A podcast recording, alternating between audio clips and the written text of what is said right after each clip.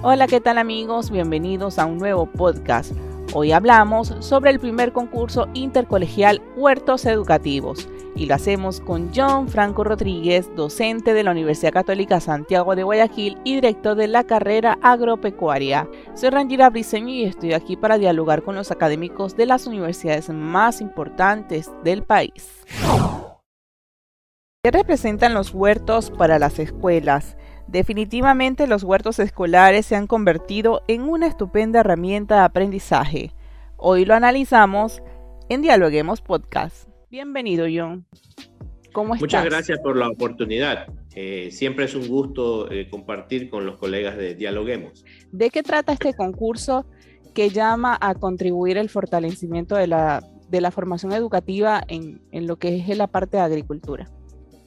Bueno, sí, eh, nuestra um, universidad eh, ya desde su fundación viene realizando el acompañamiento a la sociedad, a la comunidad, a través de la vinculación. Eh, esta vez, pues, a partir del contenido que se ejerce en la carrera de agropecuaria y específicamente en lo que tiene que ver con la agricultura urbana y los huertos o agroecológicos, hemos generado una estrategia que intenta um, acompañar el proceso formativo de los estudiantes de nivel medio, en este caso, unidades educativas que eh, integren el componente ambiental, lúdico, eh, biológico, podríamos decirlo también, con relación a el que exista un huerto educativo en eh, su planta física y que ese huerto educativo sea asociado pues a la docencia, a la investigación, a la formación de los jóvenes en eh, etapa de colegio. ¿De dónde nace esta idea de llevar a cabo este concurso intercolegial? Bueno, durante la, eh, el tiempo de cuarentena y pandemia, el concepto de la agricultura urbana ha eh, se ha incrementado y se ha puesto de, manifiesto y práctica en eh, nuestras casas.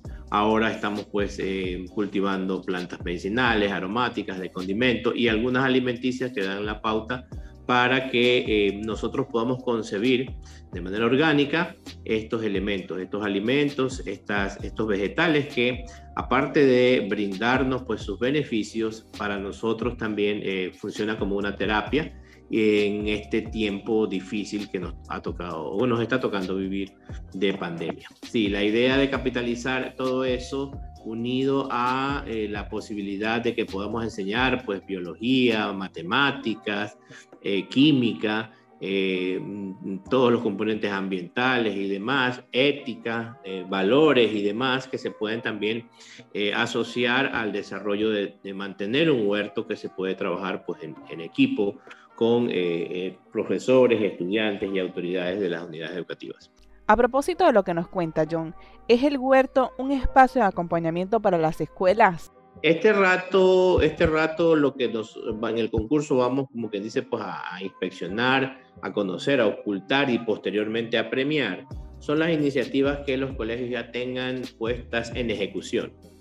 Eh, si bien es cierto, esta es una actividad que ahora que la hemos lanzado, intenta un poco tomar una fotografía de todo lo que los colegios están haciendo con relación a la producción en un huerto escolar, en un huerto comunitario, en un huerto educativo.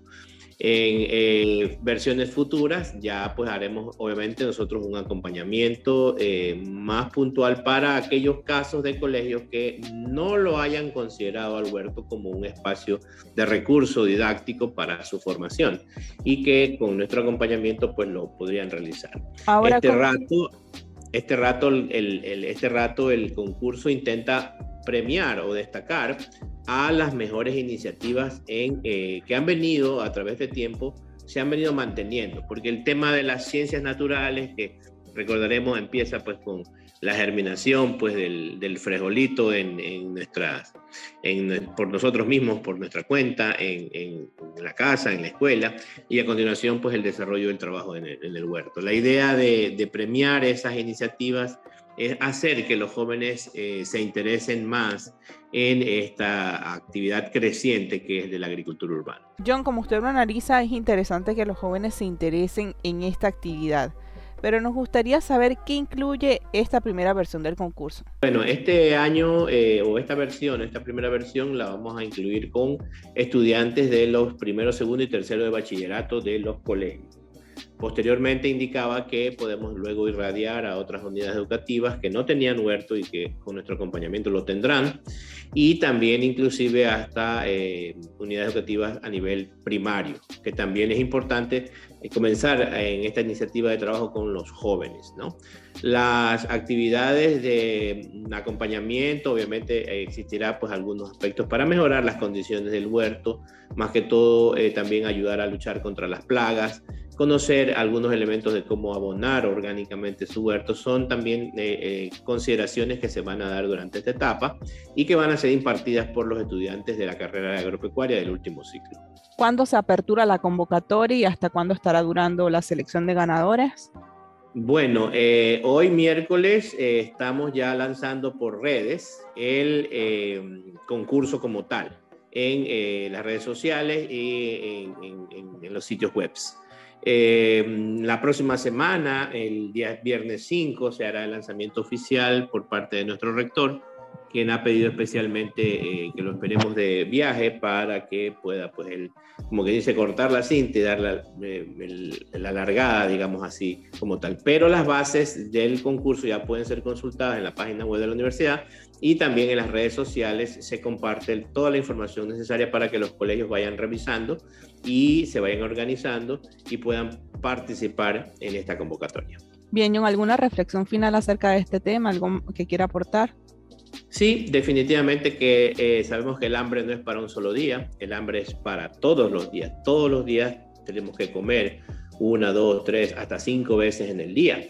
Y alguien tiene que producir esos alimentos. No los podemos eh, nosotros comer los billetes como tal, tenemos que cambiarlos por alimentos. Y es importante eh, que muchos de esos alimentos puedan ser producidos, generados en sus propias casas, en sus terrazas, en sus azoteas, patios delanteros, traseros, o por último, en eh, macetas que básicamente los hogares empiezan con las plantas medicinales aromáticas y de condimento y luego se van pasando pues a las alimenticias, ¿no? Tomate, pimiento, melón, pepino son especies vegetales promisorias que rápidamente se desarrollan y que pueden crecer sin problema en eh, nuestras viviendas. Muchas gracias por acompañarnos en Dialoguemos Podcast. Gracias a ustedes también por la invitación y a las órdenes siempre cada vez que eh, requieran pues que compartamos nuestras vivencias, experiencias y saberes. Excelente el trabajo que realiza la Universidad Católica Santiago de Guayaquil al llevar conocimiento y habilidades en los distintos ámbitos con lo que será este primer concurso de huertos escolares que de alguna manera hace que los jóvenes del país se familiaricen con las prácticas de los huertos y de esta manera aprendan a fomentar lo que significa una buena alimentación. Recordamos nuestras redes sociales, estamos en Twitter, Facebook e Instagram como Dialoguemos Info y recuerde que también nos puede encontrar en nuestra página web www.dialoguemos.es. También estamos en la www.elcomercio.com y www.eluniverso.com. Soy Rangira Briseño y nos escuchamos en un próximo podcast.